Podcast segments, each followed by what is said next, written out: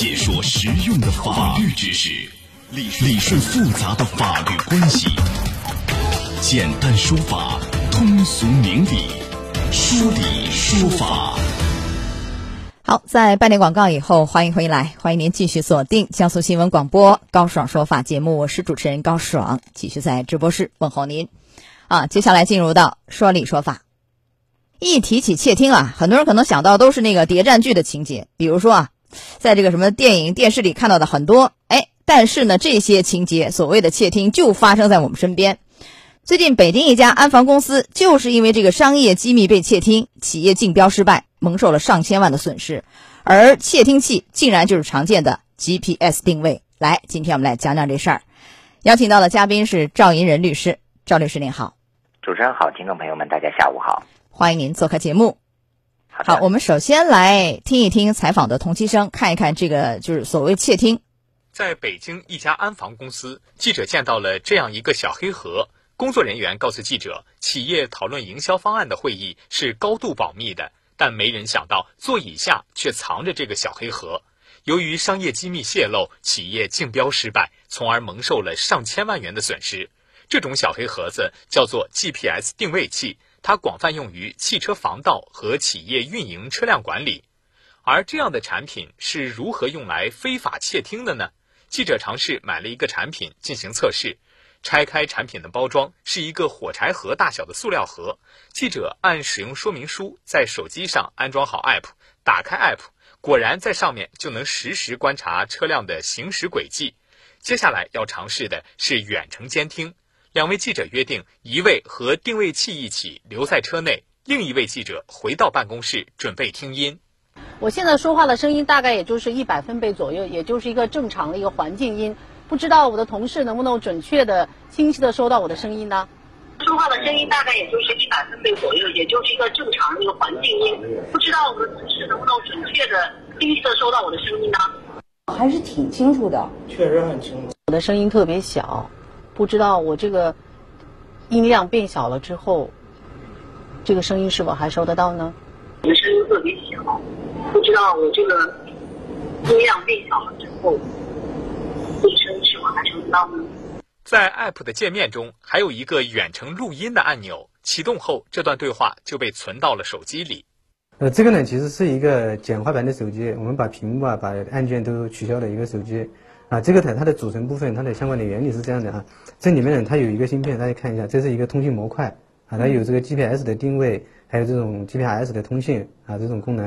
然后这个呢，就是它 SIM 卡啊，有这个 SIM 卡，有这个，那它就可以对外通信了。也就是说，只要在被窃听者身边放置这样一个 GPS 定位器，就相当于放了一个保持通话的手机，一切声音会被传到窃听者的手机上，甚至被录音，而被窃听者对发生的这一切却浑然不知。好，来，赵律师啊，这个 GPS 定位器实际上广泛用于私家车的这个防盗和企业进行车辆管理。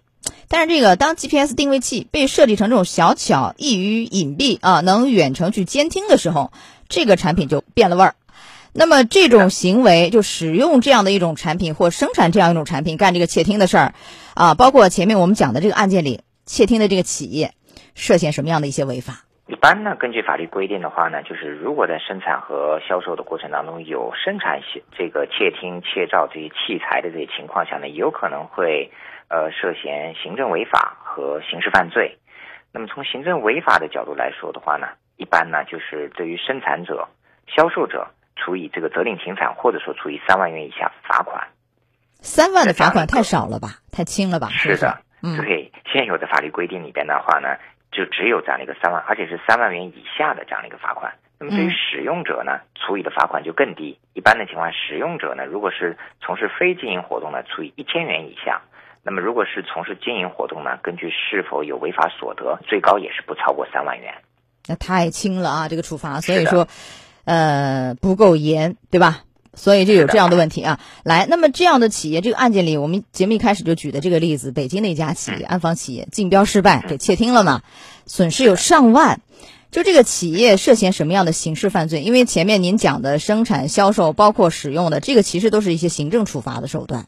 对，刑事问题涉及到吗？哪些罪名啊？刑啊，刑事问题呢，我觉得可能会涉及到以下几个。第一个呢，就是非法生产、销售那个窃听、窃照专用器材罪。在这个罪罪名里面的话呢，它是有明确的规定，量刑呢一般是三年以下。那么情节严重的情况下呢，是三到七年的有期徒刑。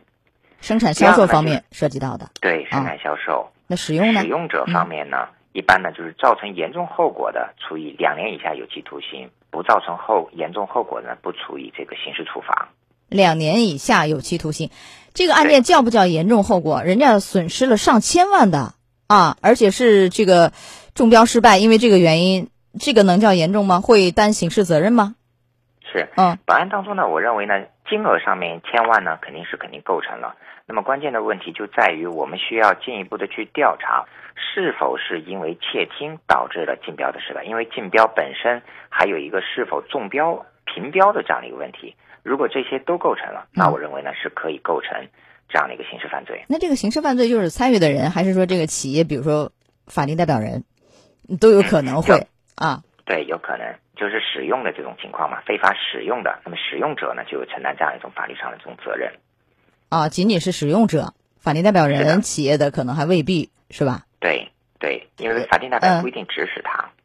啊，如果有指使，当然也会啊，是吧？是的。呃，销售的平台什么的，是不是也是像前面您说的，无论是行政或刑事方面的处罚，和那个一样吗？生产销售也是一样的。销售平销售平台的话，这两者的责任呢是一致的。那现在这个 GPS 定位器就这类产品，有没有纳入到国家的强制性的什么产品目录？呃，相关的法规到底怎样？因为处罚是非常低，法律似乎是不完善。您给讲讲这块的问题。是，目前呢，因为 GPS 定位这类产品呢，还没还未被列入国家的强制性的这个产品认证目录，所以呢，就存在着这样的一个这个监管的这样的一个盲区，所以呢，就希望呢，在未来加大对这个领域里边的这种管控，能够避免这样的一种啊违法行为的这种发生。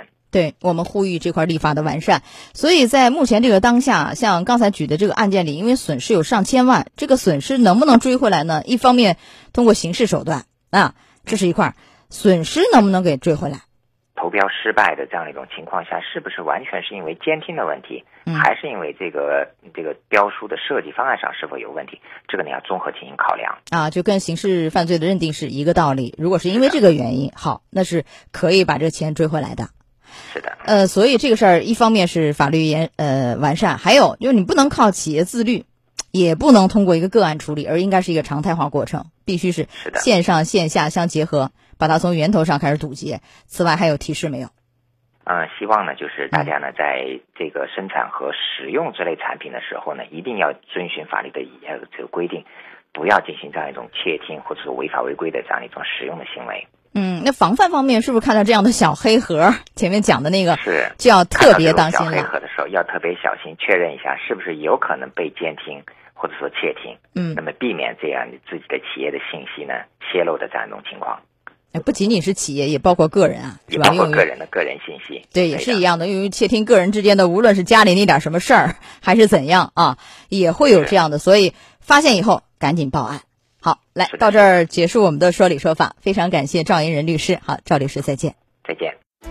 高爽说法节目收听时间：首播 FM 九十三点七，江苏新闻广播，十五点十分到十六点。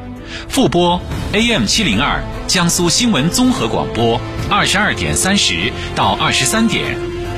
想咨询法律问题和主持人高爽互动，请下载大蓝鲸 APP 到高爽的朋友圈。节目微信公众号高爽说法，网络收听方式江苏广播网三 W 点 VOJS 点 CN。智能手机下载大蓝鲸 APP 或蜻蜓、喜马拉雅等，搜索“高爽说法”，可随时收听。